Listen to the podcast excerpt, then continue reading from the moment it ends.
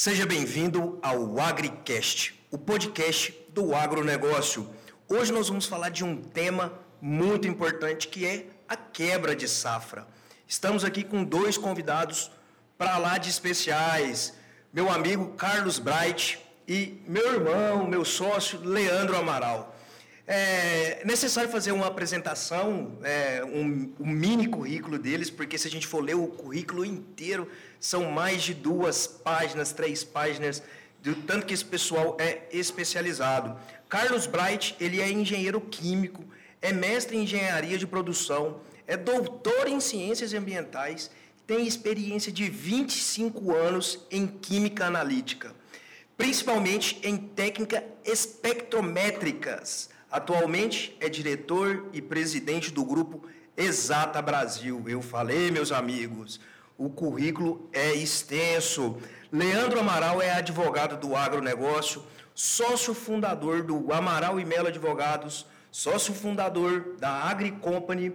Ele também tem LLM em Direito Empresarial pela FGV, MBA em Direito do Agronegócio pelo IBMEC e especialista em recuperação judicial pelo INSPER. É, meus amigos, o papo promete, o pessoal aqui é fera no que faz.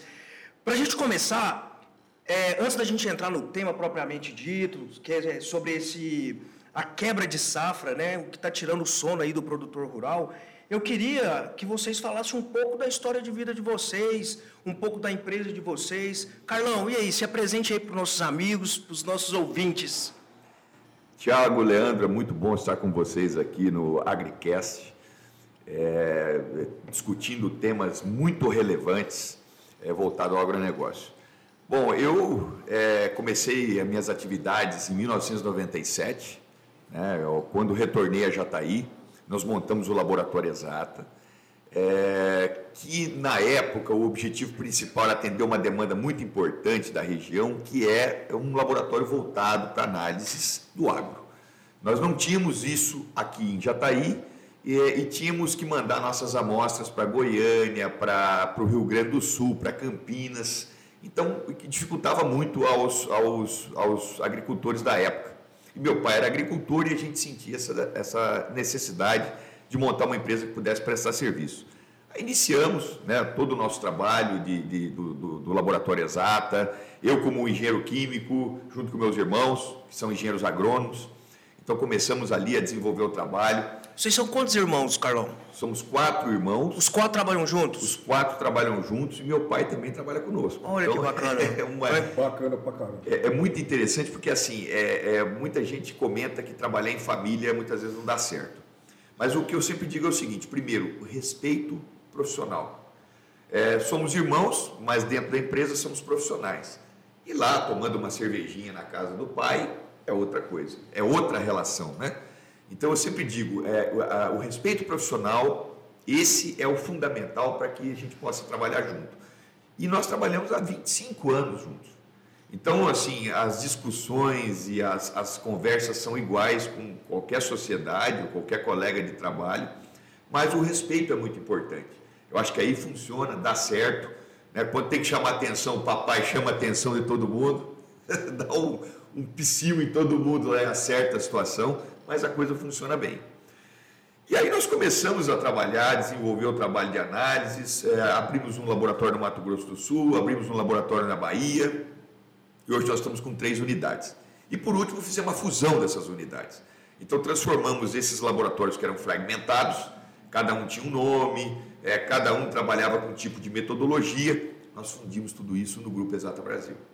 Então, os laboratórios hoje trabalham com, a, a, de uma forma assim, é, eu diria, muito correlacionada um com o outro. Né? Então, o que se faz em Jataí, se faz em Luiz Eduardo Magalhães, se faz no Chapadão do Sul. Então, a, a, o grupo ele se fortaleceu. O grupo hoje é, analisa 500 mil amostras de solo por ano, né, mais de 20 mil amostras de folha. Analisamos aí mais de 5 mil amostras de fármacos e outras matrizes, né, de águas e enfim. Né, o laboratório hoje tem um escopo muito grande, são mais de 90 análises que nós conseguimos fazer lá. Além do que, o grupo hoje está acreditado como uma unidade acreditada no Inmetro, com a ISO 17025, que é uma norma internacional de qualidade para laboratórios. Então a nossa análise ela vale no mundo todo para países signatários da ISO. E com isso o grupo se fortaleceu e agora nós temos aí perspectivas para expandir tanto dentro do Brasil como também para o Mercosul, alguns países do Mercosul.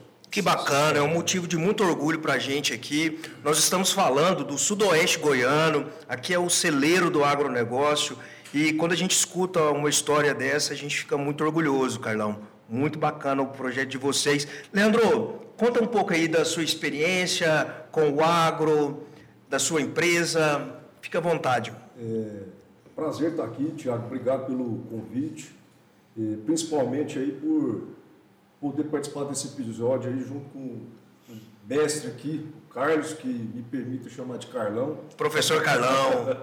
é, eu escutando ele aqui agora com a história dele, é sensacional. Parabéns aí, a, a família de vocês, a união é muito bonita. E eu acabo também usando né, o que ele falou para explicar um pouquinho da minha trajetória aí. O Thiago faz parte também do nosso grupo. É, eu hoje até estou fazendo 18 anos de inscrição da, de OAB, né? contando aí com estágios, mais de 20 anos de experiência. Quase a minha idade, 18 anos quase a minha idade. Mas enfim, é, desde que eu me entendo por gente, eu quis fazer Direito e entrei na faculdade de Direito, fiz o curso e comecei a trabalhar dentro do escritório de advocacia, porque sempre quis ser advogado e advogado do agronegócio.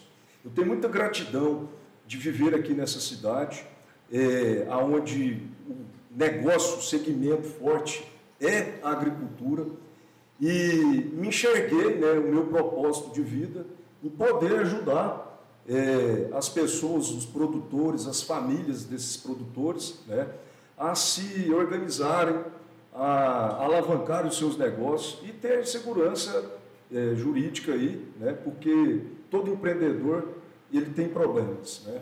Então, acabamos criando, eu e o Leonardo, o nosso outro irmão, é, criando o um escritório Amaral e Advogados em 2005. De lá para cá, nosso escritório evoluiu bastante. Hoje nós temos é, mais, acho que 11 advogados que trabalham dentro do nosso escritório e são sócios também do escritório, todos especializados no segmento do agronegócio, trabalhista, tributário, é, e no meio desse caminho também a gente tentando oferecer um serviço mais agregado, mais eficiente para o produtor. Conhecemos o Randolfo, que é um consultor é, financeiro muito experiente, é, e gente boa. Gente, gente boa. boa. e nós acabamos é, também constituindo uma empresa de consultoria, a AgriCompany, né? já vai fazer, já fez dois anos de existência dela. Inclusive, Leandro, me permita, é. É, o AgriCast ele foi justamente, o, o Carlão, foi é, a gente pensando nessa, nessa questão de levar segurança, conteúdo para o produtor rural. Daí surgiu a ideia do AgriCash com esse braço, né, como diz, é, podemos dizer, educacional, para orientar, e por isso que a gente traz é, pessoas como vocês, pessoas como vocês, para agregar e levar conteúdo aí de qualidade para o produtor. É, exatamente. Eu acho que uma das missões de todos que empreendem no segmento do agronegócio é munir o produtor de informação, porque só assim ele vai se tornar cada vez mais forte, né? Então acho que essa é uma das missões que nós temos aí. É isso Realmente aí. é deixar eles informados com conteúdos assim relevantes, né? É, mas aí para finalizar nós criamos a AgriCompany, é, a empresa, a metodologia de trabalho dela foi muito bem aceita aqui na região, tanto é que nós estamos com uma unidade agora em Rio Verde, que também é, vamos falar assim, gigante o mercado do agro lá. E fez uma fusão com um parceiro e muito importante, né, Leandro? uma fusão lá com o João Valongo, um contador respeitadíssimo, renomadíssimo, é, e atua também só para produtores rurais. Escritório é, rural. Justamente para poder prestar um serviço com mais qualidade ainda né, para essas famílias. E a gente tem como propósito, como missão mesmo, é proteger o patrimônio, o negócio e a família do produtor rural. Show de bola! Vamos adentrar ao tema com o papo com os especialistas. Pessoal, é, falando de quebra de safra, né? É, a gente entende que até ontem eu li um artigo que produzir, né, a produção é um ato de fé, porque depende de muitas variáveis. Quais vocês podem falar aí para os nossos ouvintes alguns fatores que pode levar o, a quebra de safra? Isso tira o sono do produtor. O que, que você acha, Carlão? É, esse é uma, um assunto bastante interessante, porque o, o, que a gente percebe hoje é que o mercado do agro, é, diferente de outrora, não é mais para amadores. Então, nós temos que ter empresas, empresários do agronegócio, com empresas, né, com, com profissionais de alto nível, com assessoria como essa, né, que o Leandro acabou de falar, que é muito importante. E, principalmente, o agricultor pensar que, além do trabalho de manejo que ele faz, ele tem que torcer para que outros fatores que ele não tem controle sejam é, ocorram de forma adequada. Nós estamos falando aqui, por exemplo, o caso da chuva. Você falou em quebra de safra, então estava lendo um artigo ontem, né? Expectativa de 141 milhões de toneladas, caiu para 135 milhões, agora está em 120 milhões. Mais de 20, 25 milhões de toneladas perdidas. Rio Grande do Sul, quase 50%. Aumentou a extensão Aumentou de plantio e diminuiu... Diminuiu a produção, a produção. exatamente. É, Rio Grande do Sul com problemas sérios de chuva, quase 50% da safra de soja prejudicada, Paraná com 40%, Santa Catarina com 25%, é, Mato Grosso do Sul também com, com problemas de seca. Então, assim, é, o manejo ele é muito importante. Falando um pouco agora do que a gente faz né, dentro do laboratório, que é, é fazer com que o cliente possa entender como está a nutrição do seu solo, é fazer o manejo adequado de fertilizantes, porque hoje, com o dólar alto e a escassez de fertilizantes, está difícil. Está tão caro a ponto de a gente perceber que algumas pessoas que têm fertilizante, que compraram fertilizante barato, compensa revender o fertilizante porque é, você vai ter um lucro garantido devido ao custo. E isso, sem sombra de dúvida, me vem à mente, é, quem tem o produto segura. Né? Segura, porque vai valorizar, Exatamente. a demanda cresce. Exatamente isso. E o que a gente tem percebido? Aí os preços dos commodities estouram, né? Por um lado é bom, então nós estamos vendendo soja aqui em Jataí a 195 para pagamento em outubro, 195 reais. No Rio Grande do Sul, 205. 200. 205 reais, a cotação de ontem. Então, assim, é, o, o, isso por um lado é bom, mas por outro lado encarece tudo, tudo aquilo que né, nós temos basicamente os grãos para alimentar o gado. Então, é, a cadeia do agronegócio toda é ela, tudo. Ela está tá toda junto. É né? tudo. Então, é, o que a gente percebe hoje é, é, é que tem, nós temos a necessidade, o agricultor tem a necessidade, o produtor tem a necessidade de estar cuidando do seu solo, de estar fazendo uma análise que custa menos de meio por cento do custo por hectare. Então, uma análise de solo, ela custa meio por cento. Fertilizantes chegam a 40% do custo por hectare. Então, se o cara faz uma análise e economiza 3 ou 4 pontos de fósforo, ele paga as análises dos próximos cinco anos. Carlão, e qual que é a época adequada para fazer essa análise? Geralmente é na entre safra que o pessoal trabalha, né? Então, após a colheita da safrinha... Aqui na região que dá duas, né? Exatamente. Aqui na região que dá duas, geralmente ali por julho, né, agosto, é o período de maior demanda. Em regiões que não tem safrinha, a partir de maio, você já começa a ter uma maior demanda. Só que isso está mudando. Por exemplo, esse ano, é, nós começamos a fazer análise em janeiro, coisa que nunca começamos a fazer antes. Então fizemos um volume de mais de 6 mil amostras de solo no mês que a gente costumava fazer mil. Por quê? Porque eles, eles estão preocupados. Agora existem novas tecnologias para você poder amostrar o solo e tomar as decisões. Você tem que ter tempo para tomar as decisões.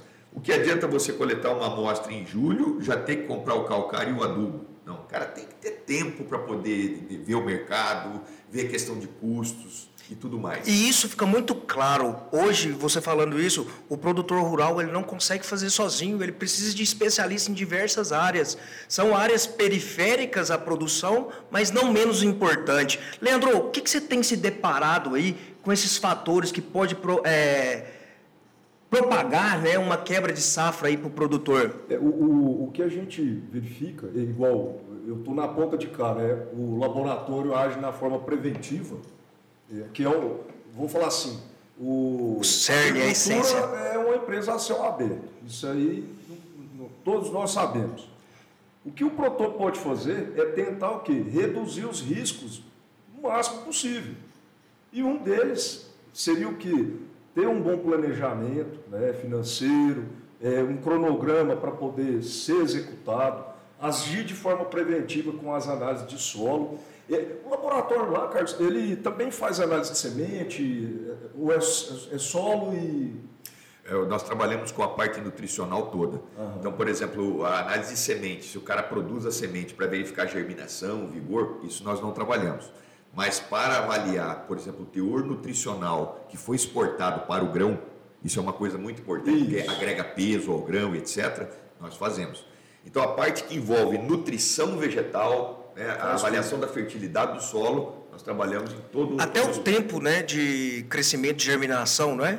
Isso é importante também quando você vai fazer uma semente. Uhum. Então, assim, é, é, é, o foco do laboratório hoje é nutrição. Por quê? Aí que está o alto custo. Uhum. Aí que está o custo, é o calcanhar de Aquiles. No Brasil, nós não temos cloreto de potássio. Nós temos que trazer da onde? Geralmente da Rússia. A Rússia está limitando. Estava vendo que estava limi tá limitando. Está limitando a venda de fertilizantes. Fósforo nós temos três, quatro fontes. Potássio temos uma fonte. E essa fonte é o cloreto nós não temos no Brasil. Então, o que acontece? O Brasil é deficitário em produção, em matéria-prima de fertilizantes. Entendi. Aí eu te faço essa pergunta porque o que a gente vem percebendo é que o produtor realmente está mudando culturalmente no sentido de agir de forma preventiva em algumas situações para o que não colocar somente na mão de Deus a sua lavoura. Isso aí é o que a gente vem percebendo. É, tanto é verdade que a procura por seguros agrícolas é, aumentou de forma significativa. É, o seguro é caro, mas é uma questão, é uma ferramenta importantíssima. Explica pra... aí para o ouvinte, Leandro, o que, que, vem a ser esse seguro? É, o, o, seguro agrícola ele tem diversas formas. Tem o seguro para custeio, para produtividade. É, o que, que acontece aqui? É, como a sua lavoura, o produtor não tem controle do resultado final, ele vai lá, aplica as melhores ferramentas para obter o máximo de eficiência possível na produtividade. Pois é, mas esse mas seguro é, ele, é... Isso, mas se ele tiver algum problema com excesso de chuva, geada, fatores climáticos, ou até um problema com é, uma semente que não germinou, germinou estava com problema, ele tem a possibilidade de ter contratado um seguro para fazer o quê? Garantir ou a produtividade dele ou garantir o custo da lavoura. É, e, então, o que, que acontece? Hoje, existem várias seguradoras aí que estão trabalhando com seguro. São seguradoras privadas? Tem seguradoras privadas, porém o seguro também é subsidiado pelo governo. Porque o governo entende que é uma ferramenta importante. E é caro? O custo é alto, não são todos que estão fazendo, mas há um movimento para isso. É, é uma ferramenta que, apesar de já ter algum tempo, agora, nos últimos dois anos, é que se começou a falar dela mesmo. Né? É, inclusive, tem instituições financeiras que, na hora de fazer o empréstimo lá, o custeio agrícola, ele exige como garantia o seguro agrícola, entendeu? Entendi. Então, assim, é uma ferramenta para também minimizar o risco da, da, da, da, quebra da safra. Porque a quebra da safra pode acontecer, a gente só pensa no clima, né? Mas pode acontecer por diversos outros. Mas a gente estava falando em off, é, estava lendo que está tendo uma quebra no caule, no haste da soja. Os pesquisadores não, não estão encontrando se é um fator de deficiência nutricional ou se não é. Então, assim, o que a gente tira de conclusão, né, pessoal? Que essa, a produção rural realmente é, depende de vários, vários fatores e a gente precisa agir na prevenção caso enfrentar uma quebra de safra. Leandro, eu queria jogar a bola para você. É, a gente falou um pouco desses cuidados, mas caso o produtor esteja enfrentando essa quebra. Ele agiu, é, choveu muito, faltou chuva, todas essas variáveis. Impactou a produção dele. O que, que esse produtor pode fazer, Leandro? É, o, no caso do produtor que está enfrentando um problema de quebra de safra, dá exemplo lá do Rio Grande do Sul, né, Santa Catarina, Paraná, está todo mundo ferrado, perder mais de 50% de produção. Isso gera um prejuízo significativo para o cara. É, o fato é que o governo, quando ele faz as operações de crédito, e todo produtor rural, ele pega dinheiro no banco, é, o governo entende que como a atividade da agricultura ela é muito importante, relevante para o mundo, né? não é só para o Brasil. É alimento. Isso, é, é alimento. falar assim, para garantir a alimentação mundial, ele entende que é uma atividade relevante e não vai, no caso desse de quebra, ele não vai ferrar com o produtor. Ele, na, por meio de uma lei, né, de um dispositivo legal, ele permite que esse produtor que tem um problema na, safra, na, na, na sua safra, lá na lavoura, em razão de clima, é, ele possa prorrogar os, as operações de crédito que ele pegou com os bancos. Entendi. E ele precisa fazer ter alguma atitude antes? Ele precisa. Ele precisa é, fazer toda uma coleta de provas, porque... O que, que são coletas de provas? Explica para os nossos ouvintes. É, é, assim, não basta o produtor chegar na instituição e... Ah, estou com problema e quero prorrogar. Ele precisa seguir alguns requisitos que estão no, no Manual de Crédito Rural e, e no caso, um mais difícil para ele é o produzir a prova que ele teve problema na lavoura e teve prejuízo. E aí é onde que é, eu respondo o que você me perguntou. O que, que ele precisa fazer para provar, né? Uhum. É, o fato é que, por exemplo, é, lá no Rio Grande do Sul, não, vamos falar da safrinha ano passado aqui na região. Uhum. Teve problema de estiagem severa. Faltou chuva, o milho não, foi, não produziu, teve quebra de safra. O que é que a gente orientou os produtores a fazer? Primeiro, nós orientamos o Sindicato Rural de Jataí a fazer, procurar o um município para fazer um decreto de emergência, de calamidade pública, para ficar notório, publicizado, né, que um fato notório. Climático. Pedimos os produtores para coletarem é, entrevistas, reportagens falando sobre isso para provar que houve o problema climático. E pedimos para pegar drone, é, para fazer filmagem na lavoura, é, pegar um tabelião para ir lá fazer uma ata notarial, tirar foto, que o tabelião tem fé pública. Tem fé pública. Né? É, pedimos engenheiros é, para ir na, nas propriedades fazerem análise, né, fazer relatórios. Laudos. Então, com tudo isso aqui, você consegue provar que estava com problema na lavoura, e aí você faz um requerimento para o banco com uma planilha econômica, financeira, onde você vai mostrar como é que você vai pagar isso. Porque não paga isso com uma safra só, não. Você vai precisar ter muito tempo ali, né? Porque você ainda tem que prolongar as safra. Sim. Então você mostra para o banco, de uma forma é, real, a capacidade de pagamento disso. E aí eles têm a obrigação de fazer esse alongamento. Mas aí, por outro lado também, o produtor ele não faz financiamento só com o banco oficial, ele faz barter, né? Ele tem laboratório para pagar, ele tem Hoje tem fundos também, né? Então, assim, ó, o, nesse caso, não existe um, um dispositivo legal que permite, eh, vamos falar assim, que obrigue o credor do produtor a alongar como os bancos oficiais. Perfeito. Aí, nesse caso que a gente orienta, é o que? Agir com boa fé e transparência, meu amigo. É você ir lá, olho olho, melhor. e falar assim, ó, eu estou com problema, abrir a caixa preta do negócio e falar, eu não consigo te pagar isso aqui tudo, eu preciso. Né? Compreendo. E o que a gente percebe é que, agindo dessa forma, acaba o, o dono da revenda, a trade, aceitando né, a, essas renegociações. Então, assim, agir com transparência, para mim, é a melhor Fundamental. Fundamental. Pegaram essa dica aí, pessoal? Importantíssima, hein? Dica de ouro. Carlão, voltando um passo atrás, é, com a sua experiência, o seu know-how aí, o que, que o produtor pode fazer ali na prevenção para ele tentar amenizar, reduzir esse risco né, da quebra de safra? Você tem alguma. Eu, eu vejo assim, é, é, muito importante o produtor lembrar o seguinte, que uh, os custos são altos, por isso o trabalho tem que ser bem feito.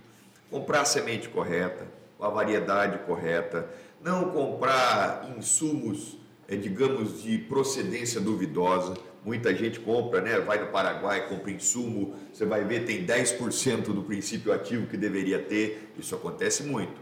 Né? Então o, o profissional acha que está ganhando e na verdade ele está perdendo.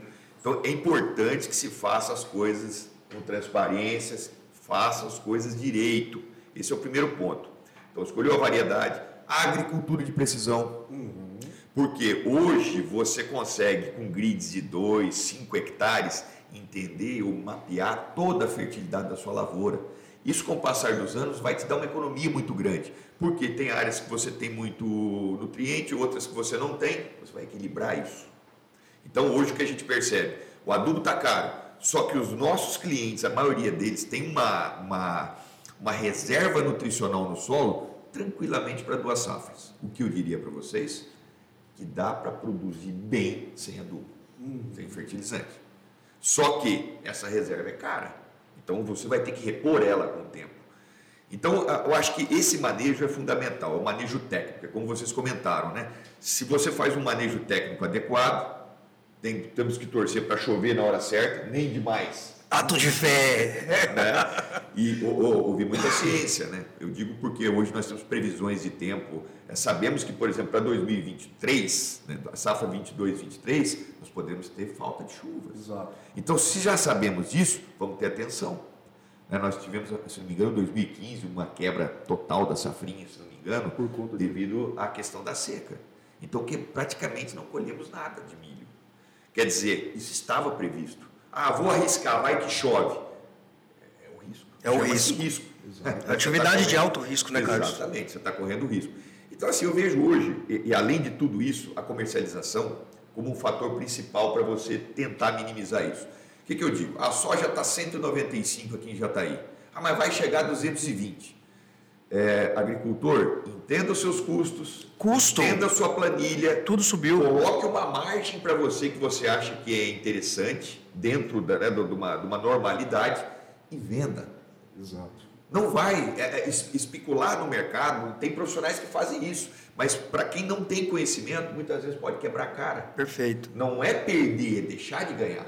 Ah, mas eu vendi a 190 e foi a 210, perdi. Não, você não perdeu, você deixou, deixou de ganhar. ganhar né? mas você atendeu ali a sua margem, os seus custos e tudo mais. Perfeito. Eu acho que isso garante um pouco mais de segurança para poder ter um equilíbrio. Facilita a tomada de decisão, né, Carlão? Previsível. É, pessoal, nós estamos chegando ao final aqui desse episódio. Vou abrir aqui para as considerações finais. Leandro, muito obrigado aí pela sua participação. Com certeza nós vamos voltar aqui. O papo flui, o conteúdo é interessante, impacta todo mundo aí. Fica à vontade, Leandro. É, passou rápido, hein? Rapaz, eu, eu, eu, falo assim. É bom, né? Eu sou apaixonado pela, pelo agronegócio, então, você falando, ainda mais com o Carlão aqui do lado, uma hora é pouco. Né? Imagina se tivesse uma cerveja. o papo ia fluir mais. Mas, cara, ó, é, é, o que eu quero deixar de mensagem aqui para quem está ouvindo, principalmente os produtores rurais, é que tenham em mente que prevenção é muito melhor que o remédio. Agir com prevenção, planejamento. Sai mais barato, é né? a chave né, do negócio aí. E eu acho que hoje o produtor enxergou isso e está mudando o pensamento. Tá? Eu agradeço aí pela participação aí, poder participar aí. Você e... vai voltar mais vezes, Carlão vai voltar mais vezes com Tamo junto. toda certeza. Carlão, quer falar alguma coisa? Queria agradecer essa oportunidade de estar com vocês, né? grandes amigos e profissionais aí de alto nível. E é sempre bom a gente poder discutir assuntos e passar para a comunidade do agro né? algumas questões que de repente a gente é, estudou um pouco mais ou conhece um pouco e pode passar para as pessoas para que elas possam se preparar. E dizer o seguinte: agro hoje no Brasil é tudo. E a gente fica muito feliz de estar nesse meio, de estar participando e nós temos que valorizar o produtor e valorizar o agro. É Exatamente. É isso que sustenta o Brasil hoje. Perfeito. E o mundo? Vou, vou além. E o mundo? Fechou bonito. Fechou É, bonito. Mais uma vez eu quero agradecer vocês, viu, pelo aceitar o convite. É, como o papo flui, o conteúdo é de muita qualidade, eu vou chamar vocês aqui novamente e peço vocês que estão aí nos assistindo, nos escutando, para seguir as redes sociais do AgriCast. Nós estamos lá no Spotify, no Instagram e no YouTube. O AgriCast é um podcast para o agronegócio realizado pela empresa AgriCompany e Amaral e Melo Advogados, produzido também pela M2 Produtoras. Abraço, até o próximo episódio.